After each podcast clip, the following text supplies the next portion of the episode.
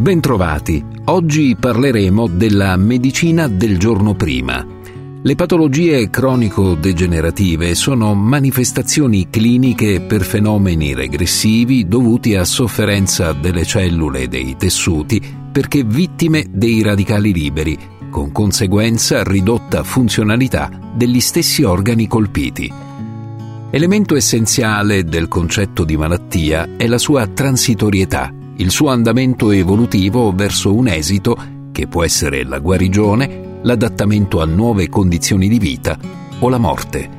La prevenzione delle malattie infettive si basa sull'applicazione di norme igieniche e quando compare l'infezione è necessario assumere il presidio terapeutico specifico per la ripresa della funzione dell'organo colpito. La storia della medicina racconta che migliaia furono le vittime prima che queste norme igieniche entrassero nello stile di vita degli uomini. Nota è la storia di Ignaz Semmelweis legata alla febbre puerperale.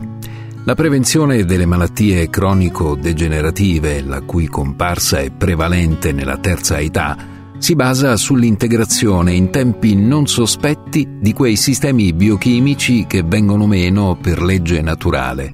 Quando la medicina del giorno prima farà parte della cultura sanitaria per fronteggiare le malattie cronico-degenerative che non si curano ma si prevengono, ricorderemo questi tempi alla pari di quelli prima della scoperta dell'antibiotico. Vi aspetto al prossimo appuntamento.